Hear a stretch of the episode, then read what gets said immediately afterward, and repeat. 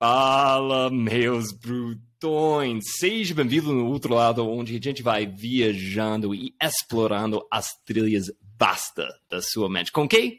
Com duas pernas e uma grande vantagem de correr.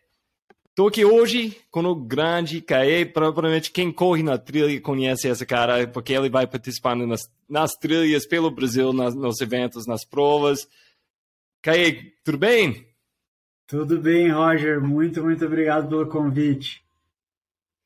Cara, eu quero começar diretamente com seu grande projeto esse último ano, o CCC. O que, que é o CCC e por que você é a pessoa certa para começar esse tipo de ah, movimento, esse tipo de organização Sim. agora? Cara, então, é, assim, um, um pouco né, do, do, meu histórico aí no esporte e também na, no movimento ambientalista, né? É, eu pratico esporte, bom, desde que eu me conheço por gente. o meu pai é treinador de corrida é, e tem uma das primeiras assessorias de corrida, é, só de corrida, né, é, do Brasil. Então, lá em 2013, esse ano está fazendo 20 anos da, da Trainer, assessoria aqui de Curitiba. E, e desde lá é, eu trato a Trainer meio que como a minha irmã mais nova, assim, ela meio que faz parte da família desde que eu sou muito novo. E, e, aí eu pratico esporte desde então, pratico a corrida especificamente desde então. Em 2011 eu já fiz minha primeira prova de trilha, é, que foi aqui na Ilha do Mel, que é uma unidade de conservação, até um parque estadual aqui do Paraná. E depois em 2014 foi quando eu realmente abandonei a corrida de rua e fui só para a corrida de trilha, que eu fiz a Indomit Bombinhas, que na época nem se chamava Indomit ainda, era K42, enfim.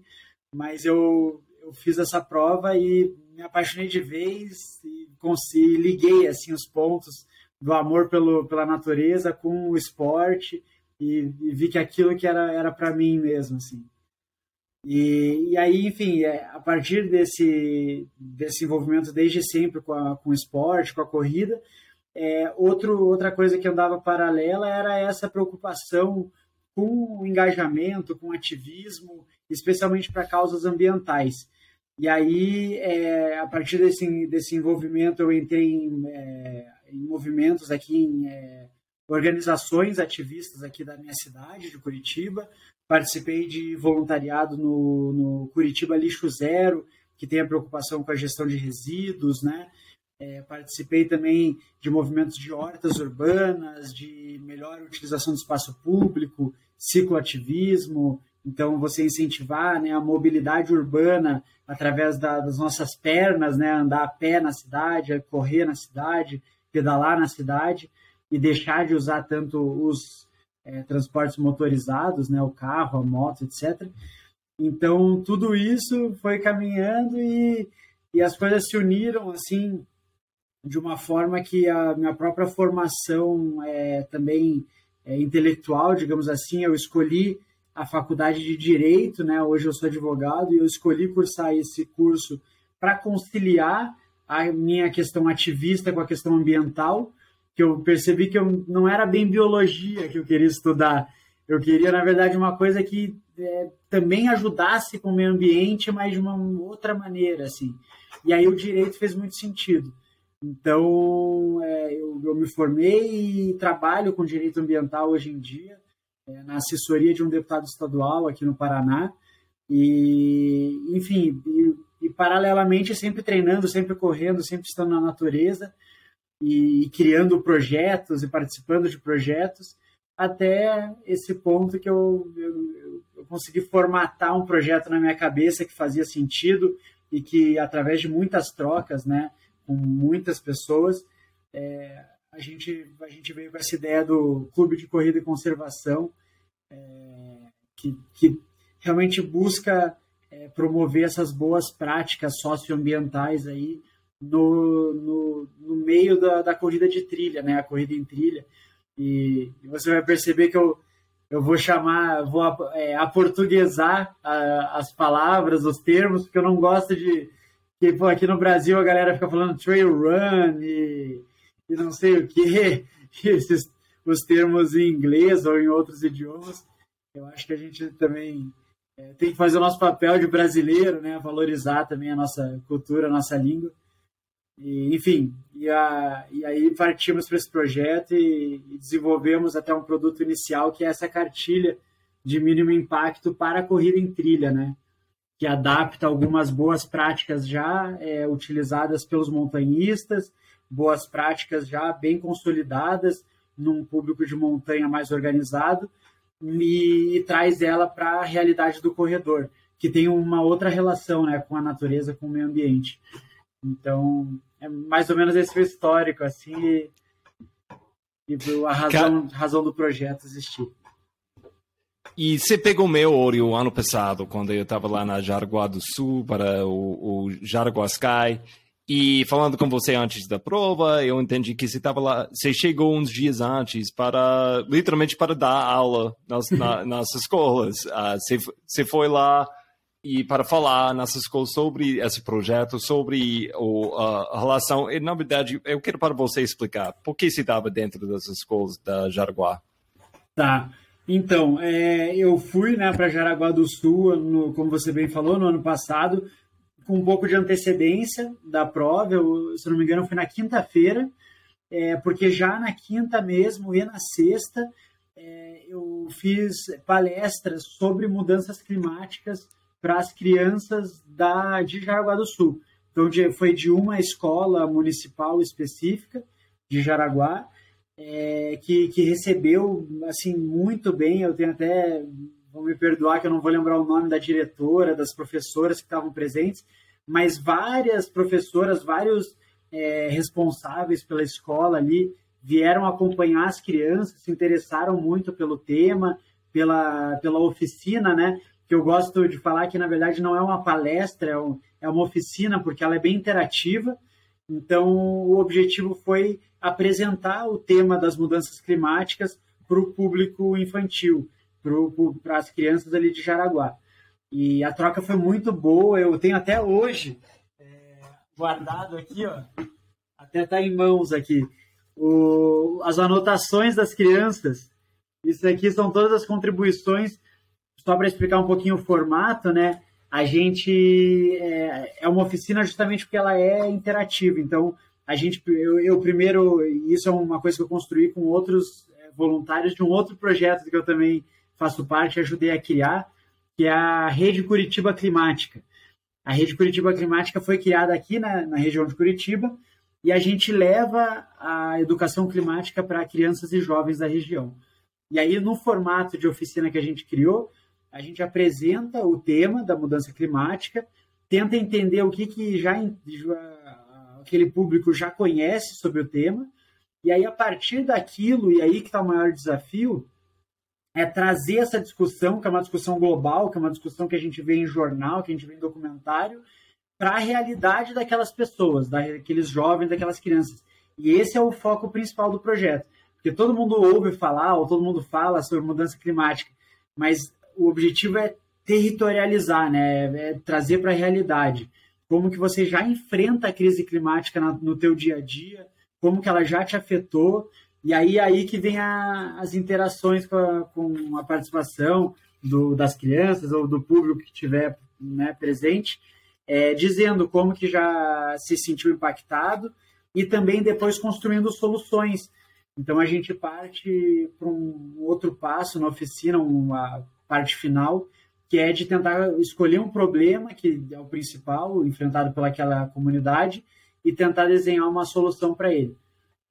Então, é, essa foi a proposta lá em Jaraguá também.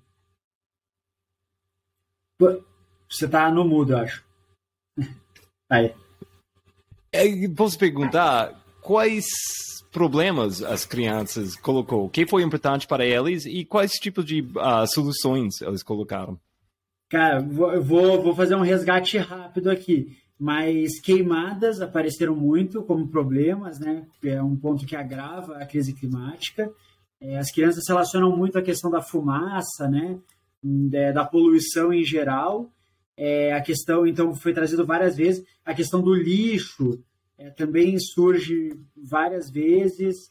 E daí também trazem algumas, um pouco misturado, são trazidas causas e consequências, né? Então, a, é, as crianças também associaram muito as chuvas extremas, é, que é a realidade ali de Jaraguá, né? E Santa Catarina, em geral, é, passou por anos agora recentes de chuvas extremas, de é, ciclones bombas, de eventos climáticos fora do normal, assim, eventos climáticos como nunca antes vistos. Então, é, eles souberam dizer muito na ponta da língua é, os problemas que eles já enfrentaram que têm relação com a crise climática, especialmente as tempestades, com deslizamentos, com inundações, com é, destruição de, de ruas, de casas, é, perda patrimonial, mas perda também de vidas humanas, né, que é o, o mais grave. É, então, assim, foi, foi muito legal, assim, a oficina funciona muito bem porque ela começa assim, ah, falando sobre mudança climática genericamente, aí as crianças nem estão dando muita bola, e aí quando chega na parte de, o que, que já aconteceu com você, é, o que, que você acha que está causando isso, aí, nossa, começou a surgir papelzinho aqui, as crianças participaram um monte, um monte, um monte, e foi muito, muito, muito legal. E, e assim, basicamente, as crianças conseguiram, é, e eram crianças de 10 a 12 anos, salvo engano, Roger. E, e simplesmente é, eles traçaram o panorama completo do cenário climático que afeta eles ali, desde causas até consequências, até soluções. É, a gente falou da na parte de soluções, agora vai, vai ser, não sei se eu vou conseguir resgatar com precisão aqui, mas a gente falou da de uma forma de, de melhorar o, a drenagem urbana, o escoamento de água, até a absorção da água pelo solo, né? diminuir poluição para não entupir os bueiros. Então, essa parte de saneamento básico de, de gestão de águas foi, foi a, a grande solução ali que eles, eles focaram.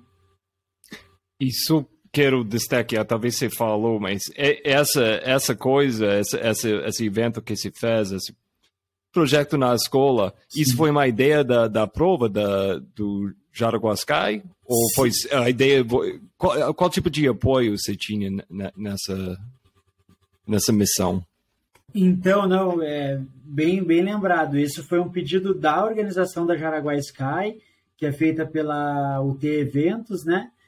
É, e, e, eles me convidaram, assim, claro, eu já, já tinha um contato com, com eles, né, com a Débora, com o Michael, pessoal que, que é da Life Runners e também organiza a Jaraguá Sky e também são da seleção brasileira, né, esse, esse pessoal que, enfim, é referência no nosso esporte mesmo, e eu já tinha esse contato com eles, e aí eu comecei a levar, né, essa proposta de, pô, vamos falar sobre o ambiente, vamos falar, eu posso oferecer tal conteúdo e tal. E ainda nem existia cartilha na época, então eu realmente, é, essa apresentação, essa oficina era o que eu mais tinha para oferecer. E eles que convidaram, eles prestaram todo o apoio, até desde a minha logística, né? Porque eu tive que sair ainda num dia de semana aqui de Curitiba. É, enfim, até a facilitação lá, a articulação com a escola, a organização do espaço. É, eu não tive que levar praticamente nada, né? A escola ofereceu a estrutura toda. Então, toda essa parte logística foi oferecida pela organização do evento, que fez questão de levar essa contrapartida para a comunidade local, né? Então, é, eu sempre vou falar em impacto e, e, boas práticas socioambientais, né? Não, porque não são só ambientais. O ambiente nunca está dissociado da, do, do, ser humano, né? Da sociedade. Então, é, quando a gente está promovendo um evento num lugar, é evidente que a gente está gerando um impacto e a gente pode tomar as medidas cabíveis para fazer que esse impacto seja positivo ou negativo, né? Então, é, foi uma questão de planejamento, organização do evento que foi muito bem feita e esse ano vai ser ainda melhor, ainda maior. Inclusive, eu estou tendo que me preparar bem aqui. E então, quem vai nas planos para 2023? Quem, quem a gente vai ver? Para quem chega uns dias antes, que, que, para quem vai participar nesse evento, ou, mais importante, organizadores de outros eventos, Isso. para escrever. Te, por favor, notas, gente. Pega uma, uma caneta e, e, e vamos escrever o, as notas aqui, as ideias boas. O que vai rolar esse ano? ano com Jaraguá uh, Sky e essa ICCC? Então, é, esse ano, pelo, pelo sucesso que fez ano passado é, essa apresentação, essa oficina com a escola, né? E, e, também por eu ter organizado um pouco mais o Clube de Corrida e Conservação, é, esse ano a gente vai conseguir fazer, é, oferecer muito mais para Jaraguá do Sul e para todo mundo que participar do evento.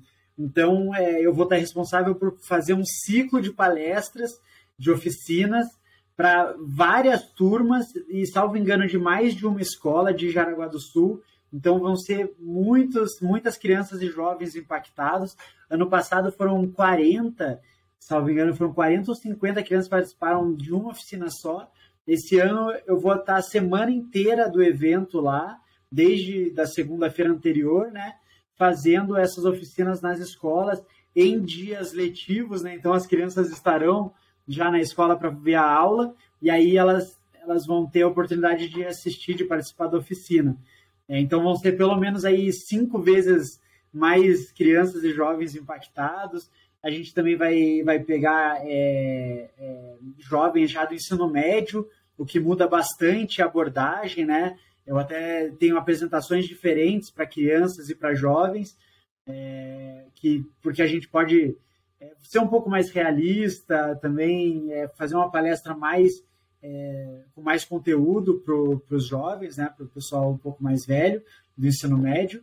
E, além disso, dessa ampliação do ciclo de oficinas, é, a gente também vai apoiar a gestão de resíduos do evento, que é um ponto crucial que eu vejo que todos os eventos podem trabalhar de maneira simples, assim, são medidas muito simples que resolvem a gestão de resíduos do evento é você simplesmente separar em três categorias.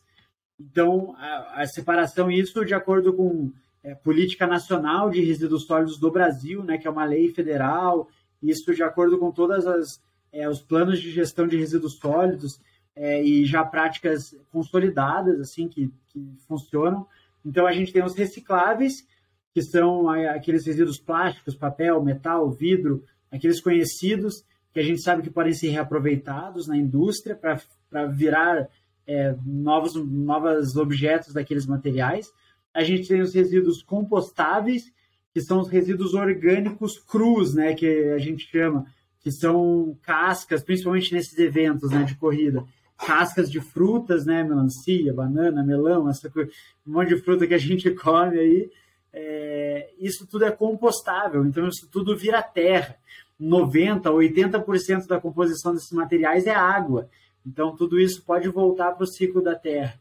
E, por fim, o que não for nem reciclável nem compostável é rejeito. É aquilo que realmente não tem uma, um tratamento e vai ter que ir para um aterro sanitário, vai ter que ir para uma destinação final adequada. E só que essa parcela de rejeito, que normalmente acaba virando 50%, 60% do, do, do material ali gerado no evento, é só 10%, às vezes é menos de 10%. Só que tudo vira rejeito quando é misturado. Então, o fato de não fazerem a separação bem feita, que é o primeiro passo, né? Tem a não geração, que é você evitar de gerar resíduos, então todo mundo que puder evitar, né? Por exemplo, não vai ter copo descartável, não vai ter material descartável oferecido pela prova. Então todo mundo tem que levar seu copo, levar seu material. Esse é o primeiro passo, não gerar o resíduo, né? Aí, depois disso, é você separar bem. Você separando bem, você elimina 80% do desperdício, 90%, porque você vai colocar esses materiais de volta no ciclo econômico, né? Vai voltar para a indústria, ou vai virar adubo, vai virar, enfim, terra, que também pode colocar no teu jardim, pode jogar na frente da tua casa, na, na calçada, na grama. Então, é, essa gestão de resíduos é, uma, é, um, é um ponto que eu vou também pelo CCC tá apoiando ali no, durante o evento. E aí, só por fim, né, dessa questão de gestão de resíduos, destacar também o, o esforço da organização da prova, da Jaraguá Sky, para é, fazer essas pontes com pessoas que vão receber esses resíduos. Então, a Prefeitura de Jaraguá, através do evento, já, já tem uma associação de catadores de recicláveis que está vinculada ao evento e vai levar tudo para reciclagem. E também eles já fizeram uma ponte com um projeto de compostagem, que vai recolher todos os resíduos orgânicos e vai é, levar para ser tratado, para virar adubo, virar terra e, e poder produzir mais alimentos. Cara, eu vou, de, eu vou deixar aberto a, a porta para você voltar no futuro só para falar duas horas sobre compostagem. Porque eu adoro esse assunto, eu acho que é muito interessante a gente pode, provavelmente eu vou perder um monte de, de, de pessoas que gostam de ouvir o podcast, mas é meu podcast. Então. Essa porta está aberta no futuro, mas agora eu, eu quero falar com essa, essa coisa muito ser humano, onde o problema sempre está com os outros, né? E eu, eu pessoalmente, eu, eu, olho, eu olho para motos, é, tipo nas trilhas, né? Eu estou aí numa sábado, domingo da manhã, tudo uhum. em paz, tudo lindo, e uau, passa um moto, um monte de fumaça, barulho, eles deixam muito lixo na trilha. O problema tá com os motos, é, fácil para mim fazer isso. Sim. Mas dentro do seu mundo, fora de correr, você tem um monte de amigos que não correm, advogados, pessoas nessa, nessa movimentação de conservação. Uhum. Que, que ponto de vista? Né? Porque eu vou, eu vou chutar, a maioria deles não são corredores de, de trilha. E, e que, qual tipo de opinião eles têm? Não sou de correr nas trilhas, mas de mountain bike, desculpa, bicicleta de montanha. ou, boa, e, boa. É, e, qual, qual tipo de uh, coisas? Eles vai te zoando ou esse é um assunto que vai surgindo? Porque eu, eu posto na ponto de vista deles o problema está com a gente. É tipo, a gente está lá todo fim de semana destruindo as trilhas, fazendo barulho. Sim. Como que é essa relação? Olha, é, é que temos, são vários atores envolvidos, né? Como, como se diz, já que você falou mountain bike, os stakeholders, sabe? É, bicicleta, de, bicicleta de montanha. Bicicleta de montanha. É, tô, aqui cuidando dessa língua, então. Não, tranquilo. Mountain bike é uma, uma palavra difícil de, de, É um termo que fica engraçado traduzido. Mas, é, assim, são, são muitas, muitos atores, muitas pessoas, muitos grupos né, envolvidos. É, eu acho que, assim, do ponto de, é, da, da, da corrida em trilha, assim, onde a gente enfrenta mais resistência é do, do montanhismo organizado. E isso é uma ponte que eu busco fazer muito, porque eu admiro muito o trabalho do montanhismo é, organizado. Aqui no Paraná, é, a gente tem um berço do montanhismo, então essa prática de caminhada, acampamento tudo mais, ela, as primeiras expedições e, e aberturas de vias, tanto de escaladas quanto de caminhada, para montanhas, elas têm histórico aqui no Paraná, tem até uma rixa entre Paraná e Rio de Janeiro, se foi lá no, na Serra dos Órgãos ou se foi aqui na, no Complexo do Marumbi, que é aqui no, no Paraná. É, então, o Paraná tem essa, essa coisa na, na, nossa raiz, assim, na nossa história, de ter um montanhismo muito organizado, muito pioneiro, muito é, dedicado mesmo. A gente tem trilhas que são geridas por montanhistas voluntários, tem a federação, tem vários clubes, os, os, clubes mais antigos do Brasil, que é o Clube Paranaense de Montanhismo, é, é, é, aqui, né, do, do Paraná, enfim. E é uma ponte que eu busco fazer, porque é, eu vejo muita responsabilidade pelo lado deles. E, e eu entendo que eles fazem o possível, eles se dedicam, e não são eles que são os culpados pelas pessoas que vão caminhar e deixam lixo e fazem fogueira e levam som alto e todo mundo que vai caminhar na trilha é responsabilidade dos montanhistas. Assim como nem todo mundo que vai correr na trilha é a minha responsabilidade, a tua responsabilidade, porque porque eu tenho um projeto, porque você tem um podcast. Então, assim, a gente também não, não é pai e mãe de ninguém, né? A gente tem limites para o que a gente consegue fazer. E eu acho que a gente está. É, e aí eu, enxergo, eu vejo que os montanhistas, que têm muitas restrições, assim, com é, usos diferentes da trilha, do ambiente de montanha, né? Porque são realmente pioneiros, são pessoas que teoricamente estavam lá antes e tal.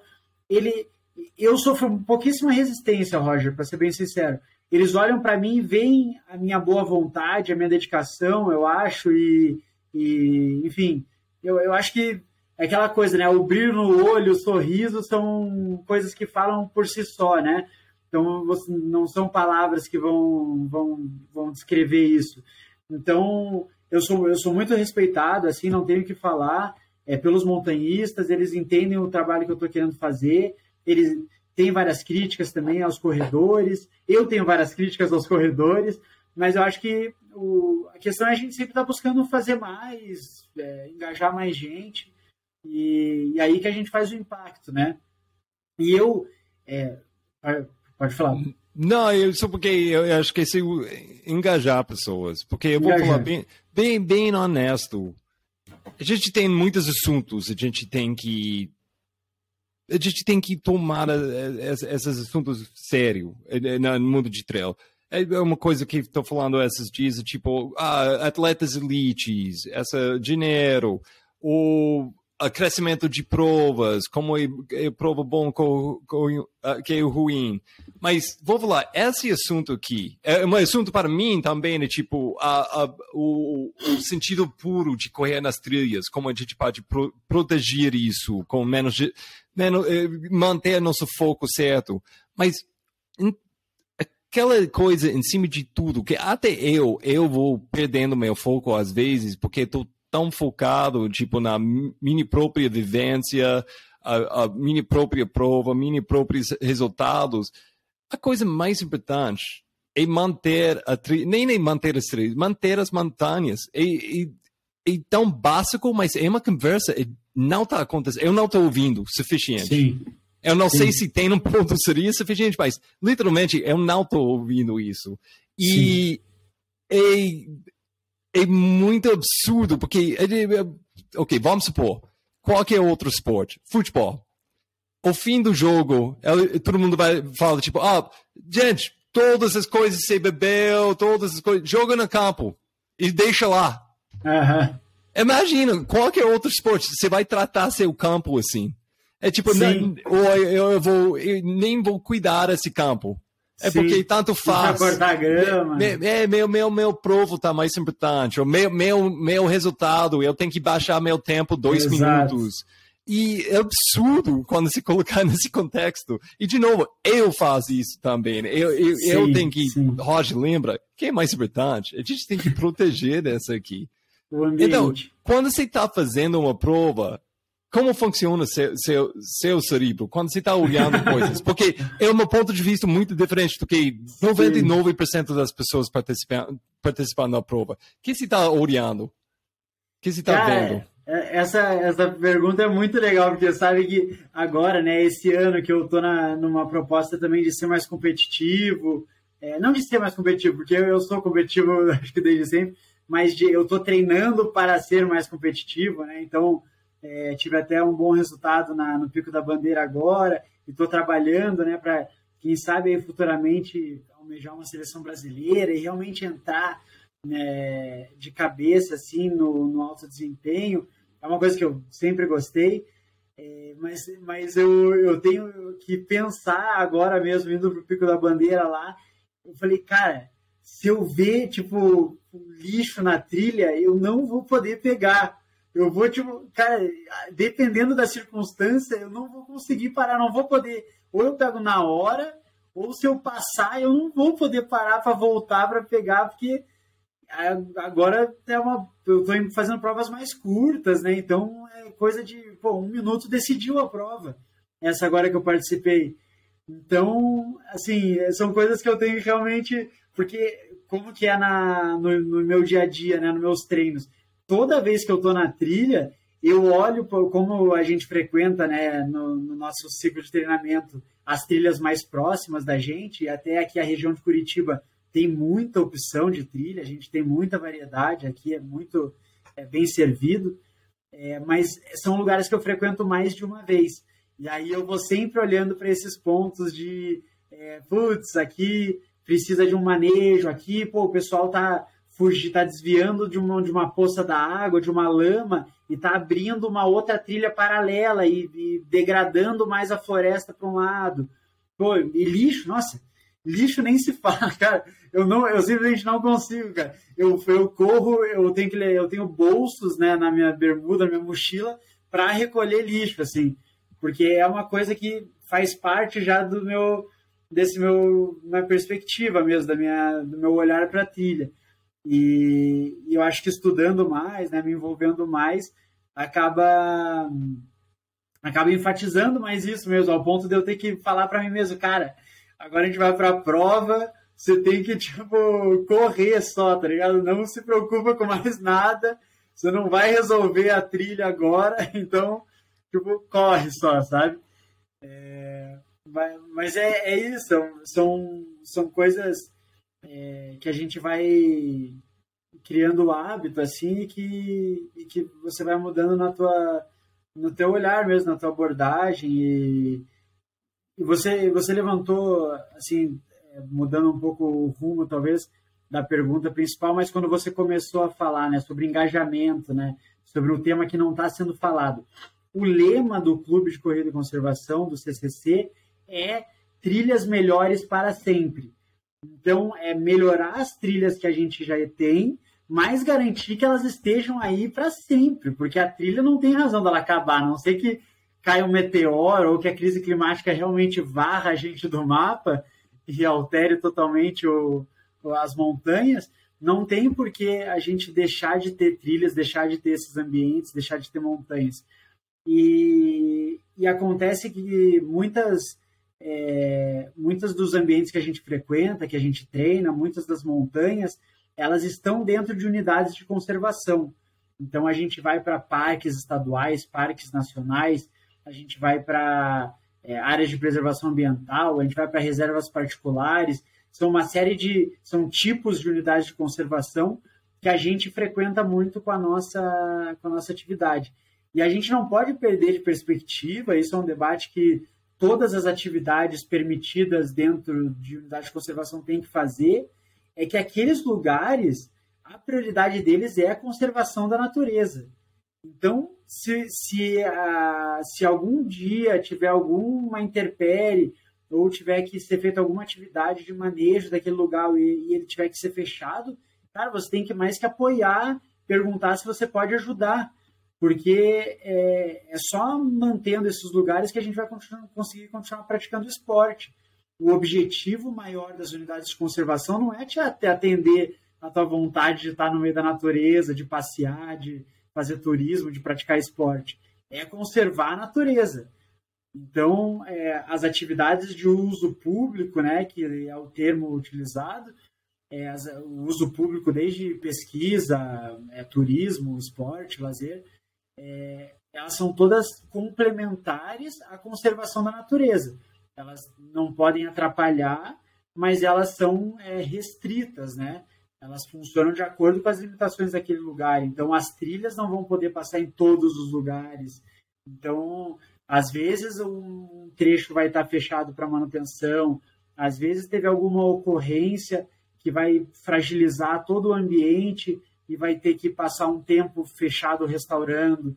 E não é o tempo nosso, o tempo do nosso treino, o tempo é, humano, né? E principalmente esse tempo urbano que a gente vive atualmente, essa coisa imediata. É o tempo da natureza. Até um ótimo, um ótimo exemplo, só para concluir, Roger, essa, essa pergunta também já me estendi, mas um ótimo, é, uma ótima lição que eu tive sobre o tempo da natureza é o bambu. Porque o, o bambu, a gente tem a impressão da forma que ele se alastra, né? Ele, aquele, o bambu alastrante, né? Aquele bambu que toma conta, que fecha, que deixa a trilha, que desaparece a trilha. A gente tem a impressão que ele é uma, uma espécie invasora, que ele entrou na natureza ali naquela floresta que você tanto gosta de correr e parece que ele entrou e, e é uma coisa externa assim que surgiu para atrapalhar a floresta. E daí você meio que já toma as dores da, da natureza. E não vamos cortar tudo aqui não sei o quê. O bambu tem, existem bambus exóticos claro que não são aqui do, do Brasil nativos aqui da, das nossas biomas mas existem muitos tipos de bambus nativos. E o, as taquaras, né, o bambu, etc., os nativos, eles servem justamente para a regeneração da floresta. Então o bambu ele é alastrante, ele é agressivo, ele toma conta de tudo, porque o objetivo dele é cercar uma área para que ela não seja mais degradada.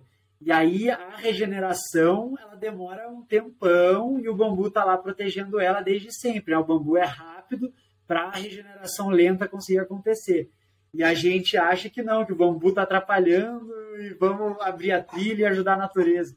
Mas pelo contrário, né? o bambu ele respeita o tempo da natureza. Cara, talvez você já respondeu isso, falando seu, com seu trabalho com Jaraguascai, e eu vi você falando com outros organizadores de, de provas, mas onde você está vendo o mais potencial para CCC trabalhar? O custo-benefício da sua energia está caindo, é, tipo, a gente já deu é, exemplos de provas, mas Sim. você está vendo mais, potencial de trabalhar mais com o governo? Você está vendo mais potencial de trabalhar com. Eu acho que crianças é uma, é uma boa também. Ou até eu vou colocar na, na mesa aqui marcas, é tipo essa opção de trabalhar mais com marcas. E, uhum. e ou talvez assessorias, ao invés de corredores individuais, assessorias. Sim. Onde está vendo o, o maior custo-benefício para o CCC agora? Tá, legal. É, cara, eu vou aproveitar para começar respondendo essa pergunta com é, tra trazendo o gancho de volta do engajamento e daí é, falando essa diferença das decisões individuais para as coletivas, né? É, até a razão lá de trás, resgatando desde o início da nossa conversa, a razão de eu ter me envolvido em movimentos ativistas, né, de eu ter me engajado em projetos e depois ter passado a criar projetos e até a minha escolha pelo meu curso né, de direito e tal, passou muito por isso. A gente pode tomar decisões na nossa vida individual que vão impactar muito o mundo, que vão é, trazer benefícios para a nossa, nossa bolha, digamos assim, para o nosso círculo de, de família e amizades, mas elas todas têm limitações. As decisões individuais elas são relevantes, elas principalmente pelo exemplo que a gente dá para o próximo, mas elas não transformam de fato o mundo elas, elas colocam uma, uma direção ali e elas uma intenção e elas podem transformar a vida de várias pessoas, mas não é isso que vai transformar a, a o nosso olhar para a montanha, a forma que a gente tem o nosso relacionamento com os ambientes naturais, etc.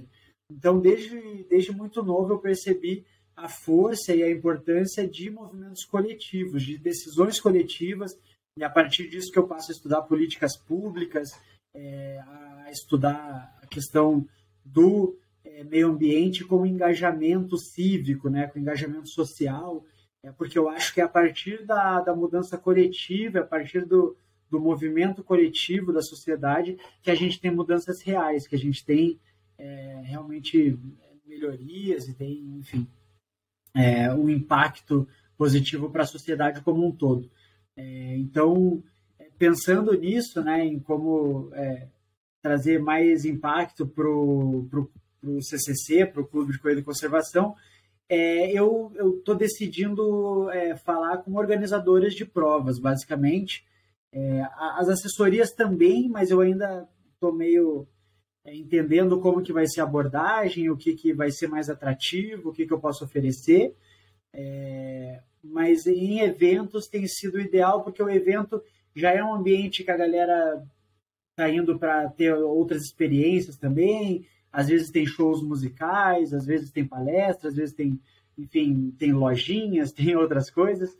E, e eu estou vendo que é um ambiente que ele, ele pode receber bem é, essa, essas apresentações, essas oficinas, e também é, o, o material, né, as cartilhas, posso entregar no kit dos atletas, posso deixar à disposição para quem quiser é, pegar.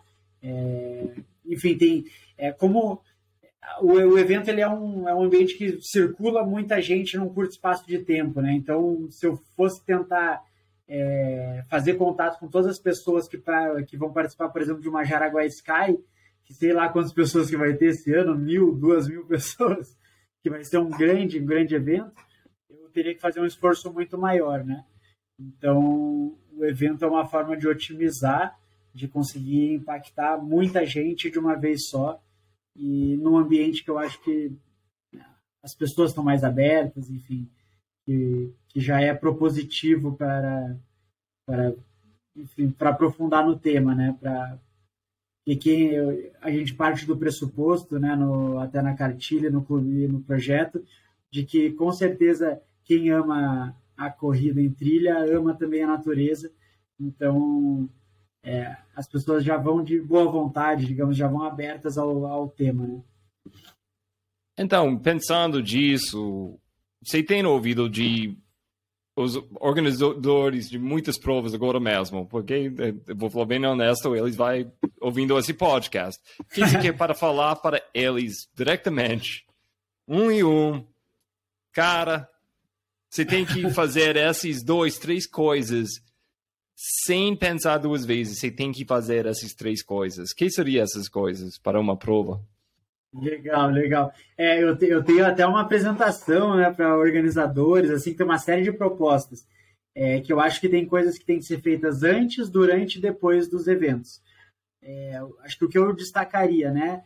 É, eu vou até tirar a parte da palestra sobre mudanças climáticas, que é muito legal, é talvez o, a, o, a proposta que eu mais tenho conhecimento, assim, mais tenho facilidade de, de propor, de apresentar mas do ponto de vista de gerar impacto, eu destacaria três ações para os organizadores de eventos.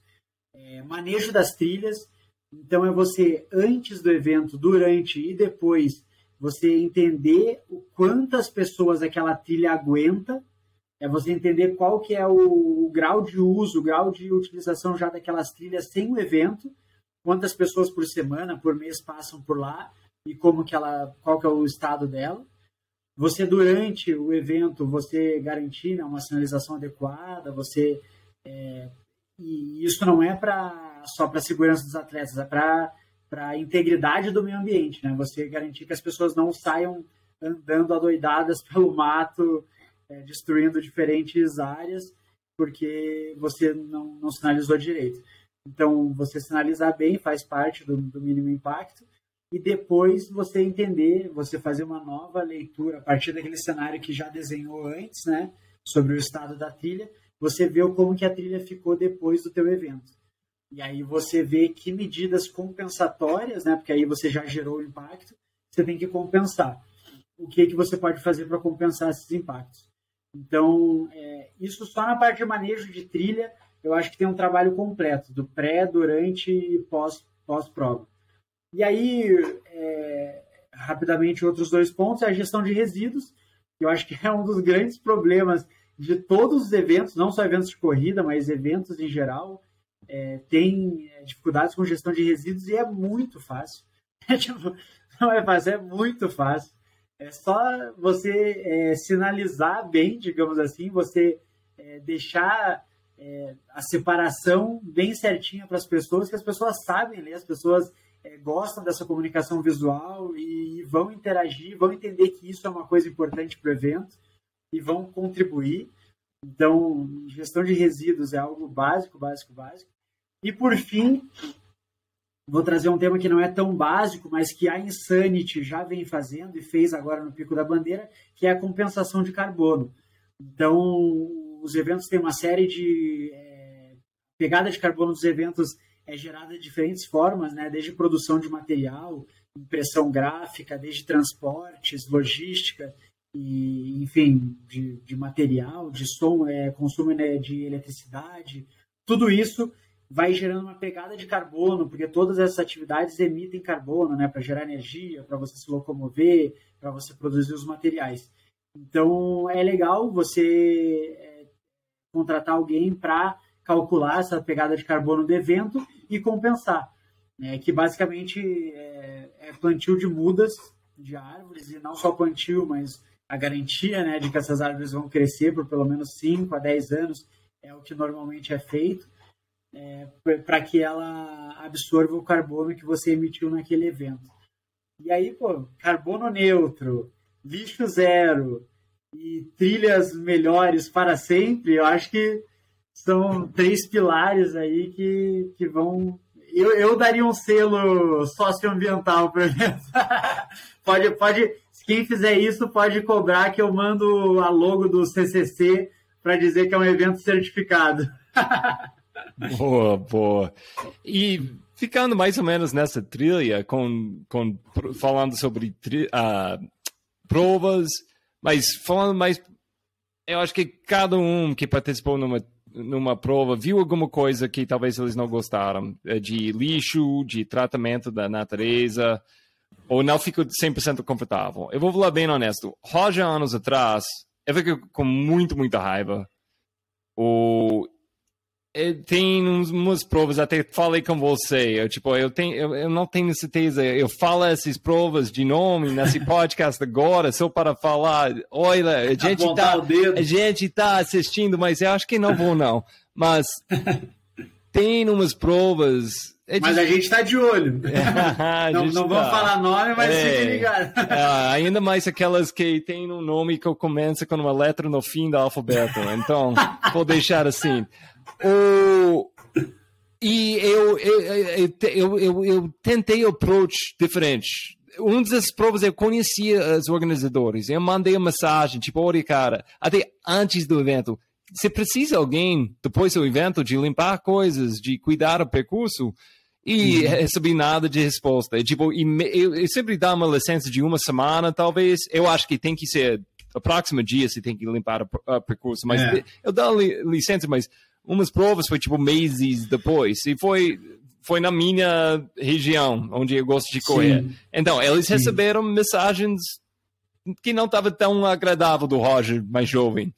Um, e uns, uns eu, eu, infelizmente nessa época, não, felizmente ou infelizmente, eu não tinha uma, uma presença nas redes sociais tão tão forte, mas oh, foi um raro Entendi. momento e foi para Instagram e fala, tipo, olha que ele está fazendo com nossa comunidade nas trilhas. denúncia, olha. denúncia. É, mas eu não sei como lidar hoje em dia, porque eh, vamos olhar o fato, nossa, nossa comunidade é pequena, então fala mal é. do, do, seu irmão, seu irmão. Eh, eu não sei se a gente está nesse ponto, a gente tem muito espaço para fazer isso com a bolsa alto que, como, me dá umas dicas como eu posso lidar com isso de um jeito melhor. Cara, eu, eu acho assim, esse negócio de ah, não, não falar mal e tal, porque vai enfraquecer o movimento e tal, eu acho, cara, enfim, a gente ouve muito isso, né? Tipo, trabalhando mesmo aqui é, com política pública e tal, a gente, ah, você não pode criticar uma coisa que a gente entende que é mal feita ou que poderia ser de outro jeito, porque, nossa, você não gosta da cidade, não gosta do Estado, porque, meu Deus, você é contra o desenvolvimento, contra tudo, não sei o quê. Então, é, eu acho assim que não tem problema nenhum, acho que não enfraquece, pelo contrário, se tem coisas sendo mal feitas, elas têm que ser apontadas. Acho que também ninguém tem bola de cristal. Às vezes o, a pessoa faz é, uma coisa mal feita, uma coisa errada. Pô, na verdade, o, o ser humano é basicamente isso, né? Uma sucessão de erros até o momento que a gente vai aprendendo, ou na marra, ou na, na pancada, ou na, na educação. Mas a gente, a gente, pô, ser criança é você errar, errar, errar, errar, até você aprender. E a gente, pô, você que é um ultra maratonista aí, você, quantas vezes você errou numa prova até você acertar a tua alimentação, até acertar o teu ritmo, até... Então, a gente aprende com erros, acho que não tem problema nenhum errar. Mas a questão é admitir o erro, né? E, e melhorar a partir disso, e crescer, e, e se juntar. Então, é, eu, eu não vejo por esse lado, Roger, de que ah, a gente não deve criticar porque a nossa bolha é tão pequena, o nosso esporte ainda está se fortalecendo e tal. Eu acho que de, desde o início eu fiz questão de criar o projeto até por isso, assim, porque eu vi, porra, o nosso esporte está crescendo muito, está crescendo exponencialmente, né? É, você falou isso em outros, é, outros podcasts aqui, outros episódios do, do Ultralado, né? Que, pô, o nosso esporte está crescendo muito, que a gente não tem noção, que, pô, tá atingindo pessoas aí que a gente não tem nem ideia. E, pô, a gente tem que, desde o início, aproveitar que está mais ou menos no início, para levar o pacote completo desde o início. Pô, levar responsabilidade social, responsabilidade ambiental, levar eventos de excelência. É, pô, a gente, você até, pô, depois eu, eu quero também trocar uma ideia contigo sobre o trabalho lá no São Brutão, é São Brutão, né? É, o, o, o FKT, ou enfim, a, eu não sei uhum. exatamente o que é o projeto, mas, é. mas é, eu vejo o FKT, né? Eu vejo aquela, aquele teu projeto como uma referência de é, envolvimento comunitário com o nosso esporte. Aquilo lá é o, é o exemplo de como o nosso esporte tem potencial para levar desenvolvimento para comunidades, é, é uma alternativa de, de emprego e renda para as pessoas não é só uma coisa de maluco que quer correr no mato, é realmente uma possibilidade econômica para pessoas para comunidades inteiras.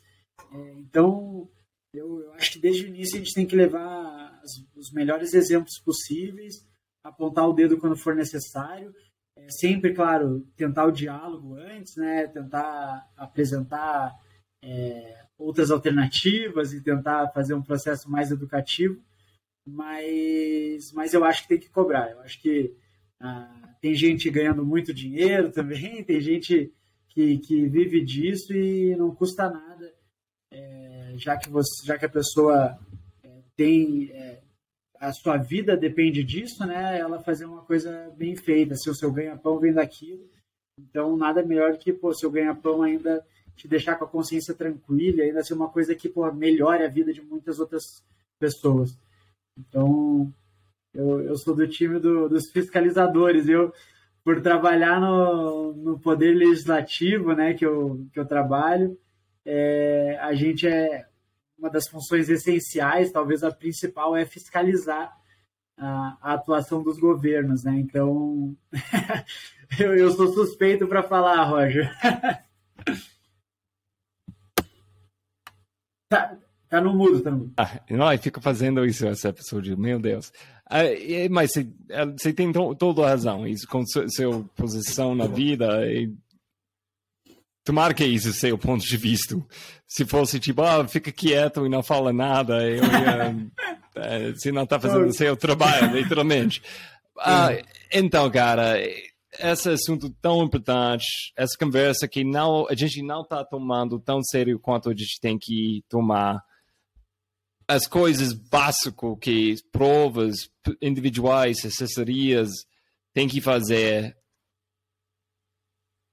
Ha, uh, me dá jeitos, alguém ouvindo que quer participar no CCC, entender mais sobre o CCC, ou até começar seu próprio projeto parecido. Uhum. Me dá umas dicas, uh, como eles podem ficar mais ativo, mais engajada com, com esse assunto.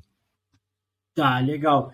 Cara, assim, ó, é, eu vou aproveitar até para falar da cartilha, porque ela tem algumas orientações nesse sentido.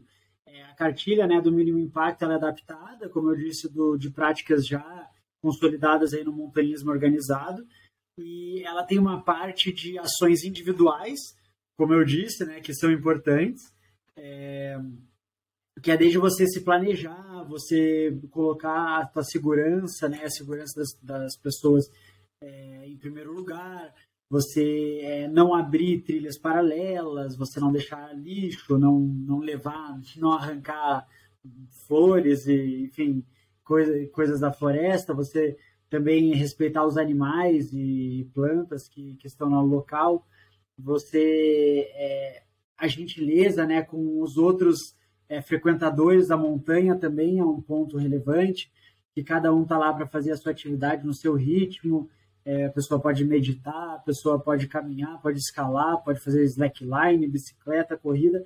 Todo mundo merece respeito, todo mundo quer usar aquilo da sua forma e deve para usar menos deve menos motos, menos motos. menos menos motos que que é um não, pouco mais. Então, um mentira, mais quem, quem, tá, quem, tem que usar a moto para chegar no trabalho, ok, mas quem está aproveitando natureza com a moto. Na trilha. Se não tem meu apoio, tô fora. É, é, é, uma, é uma relação mais complicada. Mas e também a, tem o ponto do, do fogo, né? Para a gente evitar é, é, levar até equipamentos que, que possam causar fogo, mas evitar fazer também fogo de qualquer forma. É, e aí um segundo tópico da, assim, da, uma segunda parte da cartilha é a parte que fala de desenvolvimento sustentável, né? o potencial da corrida em trilha para é, atingir objetivos do desenvolvimento sustentável da ONU enquanto sociedade mesmo. Então, como a corrida em trilha contribui para a conservação da natureza, para a educação das pessoas, para a igualdade de gênero, para o desenvolvimento local de comunidades, igual você falou, a gente falou, para o crescimento econômico, é, para um consumo consciente e para uma indústria sustentável. Então, é uma abordagem um pouco mais social, né? E, e aí, a partir disso, assim, eu acho que, é, as pessoas podem fazer, e é até uma indicação da cartilha e tudo mais, é justamente buscar se engajar, né? A gente tem falado o episódio inteiro de engajamento. Acho que você procurar projetos, procurar se informar, e acima de tudo, acho que procurar é, entender a, a tua realidade local, que é o que eu falei lá atrás com a, com a oficina de mudança climática.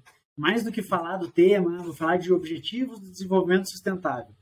É tipo, como aquele lugar que você corre está é, sendo afetado, está sendo impactado, ou como ele pode contribuir para um mundo melhor, e você trazer isso para a tua realidade, para coisas pequenas. E aí as coisas pequenas, as mudanças individuais, você vai contaminando, digamos assim, outras pessoas e grupos, até que você chega numa, numa mudança cultural, uma mudança social, uma outra abordagem, assim, eu já eu já fico muito, muito honrado, muito feliz de estar falando com você aqui sobre esse projeto que é super novo, super recente aí, vai fazer um ano, e já estou aqui falando pô, no, nos principais podcasts de corrida em trilha do Brasil, é, já estou levando o projeto para vários eventos super conhecidos. A Jaraguá Sky agora vai ser o campeonato brasileiro né, de corrida de skyrunning, né? Da, vou tentar traduzir do, da corrida celeste. Da... é, essa, essa é a pior de traduzir. Não, corrida no céu. corrida no céu. E, então, tipo, pô, eu já, eu já consegui atingir uma quantidade de pessoas numa qualidade assim que eu não esperava que fosse tão rápido. E, é isso, cada um, cada uma pode fazer isso dentro do seu contexto. E eu gostaria só de trazer um exemplo muito bom. Assistam, até a gente não falou ainda, Roger, não sei se você vai abordar, mas a questão do envolvimento de empresas também, às vezes empresas poluidoras, né? na, nessa discussão, qual que é o papel delas? Assim, é, é meio hipócrita elas estarem apoiando coisas de conservação da natureza e serem grandes poluidoras e tal. É, tem, tem esse exemplo que eu gosto bastante, que eu acho que eu, eu aposto muito no diálogo, né? Aposto muito nessa diplomacia, nessa, nessa coisa é, construtiva assim, e coletiva, né? Então, acho que todo mundo tem um papel para cumprir. Nem que o papel seja, cara, não, tipo, vale, não destrua essa montanha. Tipo, você só não tem que. A tua única função é não fazer nada, sabe? Tipo, só deixa de lucrar 0,0001% e não destrua o nosso, nosso playground de corrida, de trilha. Então, e tem um exemplo disso, que é justamente com a Vale do Rio Doce, é, que é o projeto Trilhas. Sabe, procure no YouTube, tem um documentário, é, acho que é Projeto Trilhas ou Trilhas. É, é um pessoal do mountain bike, né, da bicicleta de montanha, que, que é de Minas Gerais, inclusive, é, que se juntou para proteger uma região, uma serra que estava sendo ameaçada, estava para ser minerada, e eles se juntaram, conseguiram o envolvimento de, de vereadores, da prefeitura, de, enfim, não sei se deputados também, mas é, de várias instâncias do poder público, conseguiram apoio da sociedade, engajaram a comunidade local, é, comércio local, e conseguiram o engajamento da própria Vale do Rio Doce, que queria minerar aquela serra. E aí, a partir disso, eles entraram com um processo de tombamento para é, definir aquelas trilhas e aquelas montanhas como patrimônio histórico, cultural, natural, como um patrimônio da cidade. É, e o patrimônio, se não me engano, até do estado de Minas Gerais. Agora eu não tenho certeza, mas é com certeza um, é um tombado como patrimônio municipal. É, não, desculpem que eu não lembro a cidade agora também. Mas é um, é um exemplo é, genial, assim, de, de engajamento, de articulação, de um esforço coletivo por um bem comum, é, de demonstrar as alternativas que a gente tem também para o desenvolvimento econômico, que acabam sendo muito é, é, usado muito como desculpa, né? Ah, mas pô, a Vale polui, mas é ela que movimenta a economia do país. Pô, você vai ver nas cidades, nas cidades que a Vale está instalada, é, tirando os funcionários, que às vezes com, as cidades são criadas por causa dos funcionários da Vale, mas você vai ver na prática, historicamente, a formação daquelas cidades. As cidades existem muito antes de existir a Vale do Rio Doce. As cidades existem por causa de agricultura familiar, por causa de comércio local, por causa de outras séries de atividades econômicas ou não econômicas também que garantiam o sustento, garantiam uma vida pra, de qualidade até para aquelas comunidades, para aquelas pessoas.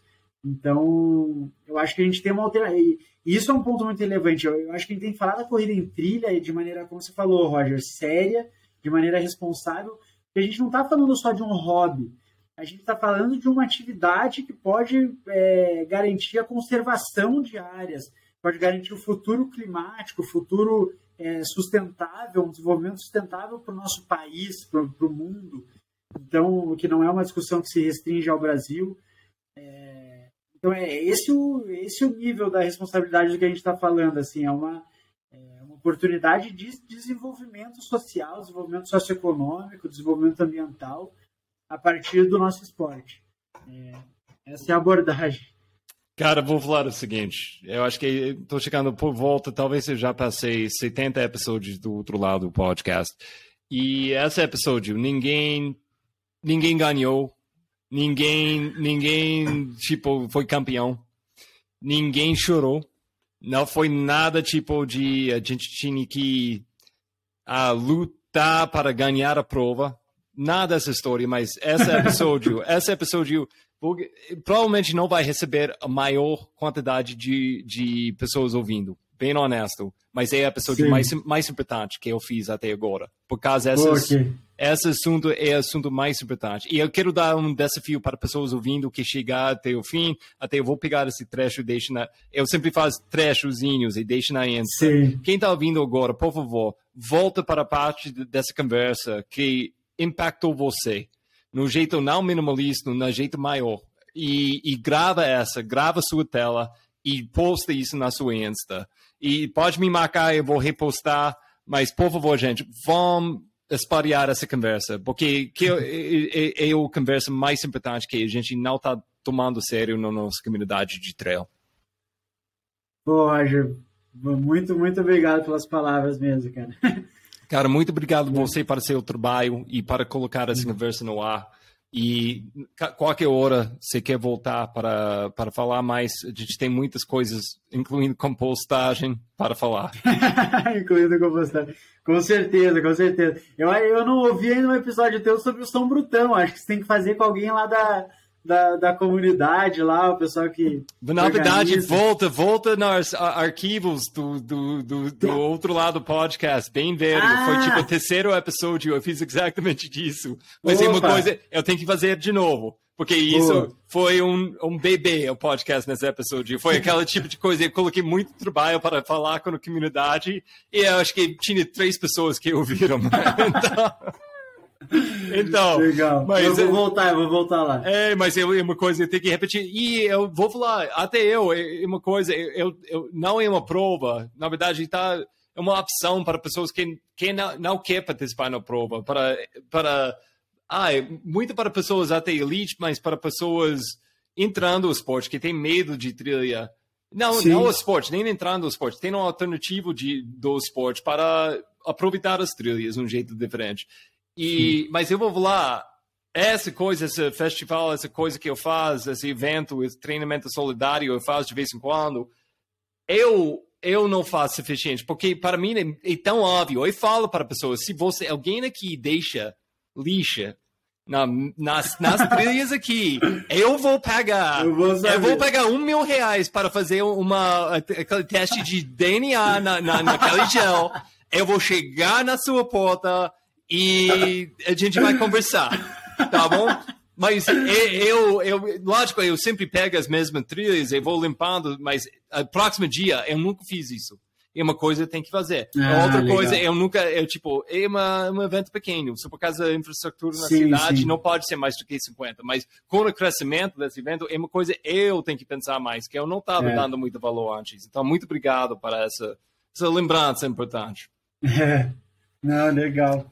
Pô, obrigado, foi, foi uma honra, cara. E obrigado pelas palavras mesmo. E novamente, eu já te disse isso várias vezes, mas parabéns pelo teu trabalho aí. Acho que o, o esporte cresceu muito e cresce muito através desse teu trabalho de comunicação também, que é, é essencial.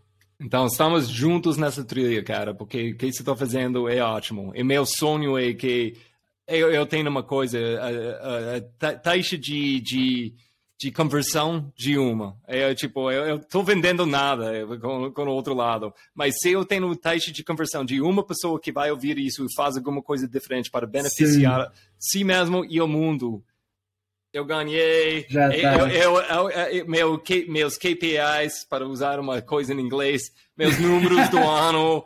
Eu posso apresentar um PowerPoint para usar outro inglês. Eu vou apresentar um PowerPoint mostrando é a gente, a gente uma pessoa mudou por causa desse hum. podcast. Então valeu o ano todo. É, então tudo é vale por causa disso. Então se alguém está ouvindo isso, se tem projetos, todo mundo tem projetos, você vai falando, falando, falando. Talvez está ligado com essa coisa de meio ambiente. Eu vou falar agora, vou gritar no seu ouvido agora faz esse projeto para proteger nosso playground, porque não é nosso playground, é, é, é, é, é para todo mundo, é mais, mais importante do que a gente fazendo uma prova um sábado ou domingo para mostrar, nossa, eu corri muito rápido e, e eu Com ganhei certeza. uma medalha para show, mostrar para minha mãe. É, é tipo, é, essa, esse assunto é muito mais importante.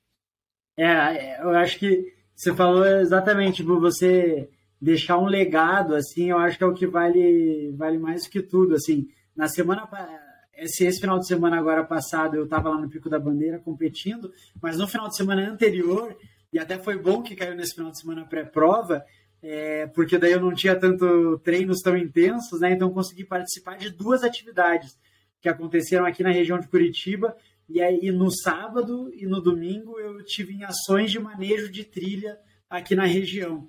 Então, no sábado eu fui fazer a abertura e sinalização de uma trilha que estava bem fechada, que estava meio impossibilitada de transitar. E no domingo a gente foi num parque estadual, que é super mega visitado aqui na região de Curitiba, que é o Parque Estadual da Serra da Baitaca. A gente foi lá no Morro do Pão de Ló, que é um dos morros é, mais acessíveis que a gente tem aqui na região, e que está com a trilha bem degradada. E aí a gente foi com montanhistas, corredores, escaladores, umas tinham quase 50 voluntários carregando paralelepípedo na, na mochila, carregando madeira, ferramentas para melhorar a trilha, para a gente conseguir continuar usando aí por algum tempo até o, até o próximo mutirão. Então, essas ações aí que, que deixam, que deixam é, um legado aí, que é o que a gente pode oferecer, são muito mais importantes que, que tudo. Muito bom. E se você, cada um que está passando a trilha, você vê um lixo, esse nada é uma, uma gota de água no mar, mas pega aquele lixo. É, é isso. Exato. E quem, tá, quem tem uma, uma posição tipo advogado, onde você pode fazer uma mudança grande pelo, pelos, talvez, os, organ, os, as organizações que eu não tenho acesso, por favor, vai, vai lá e fazer. Eu, e vamos em frente, gente. Vamos fazer um bom trabalho para, para Ai, para fazer o que a gente tem que fazer. É, só um último recado, já, já me falaram isso, inclusive minha terapeuta me falou isso, e é uma, foi uma super lição, assim, uma mensagem que eu carrego. Porque eu, eu tenho uma coisa de sempre me sentir despreparado, assim, uma coisa de, pô, preciso estudar mais, preciso conhecer mais para falar sobre o assunto, assim, não fico confortável. Mas aí chegou num ponto que ela falou, cara, vai e faz, cara o mundo precisa de pessoas que fazem, não de pessoas que sabem tudo.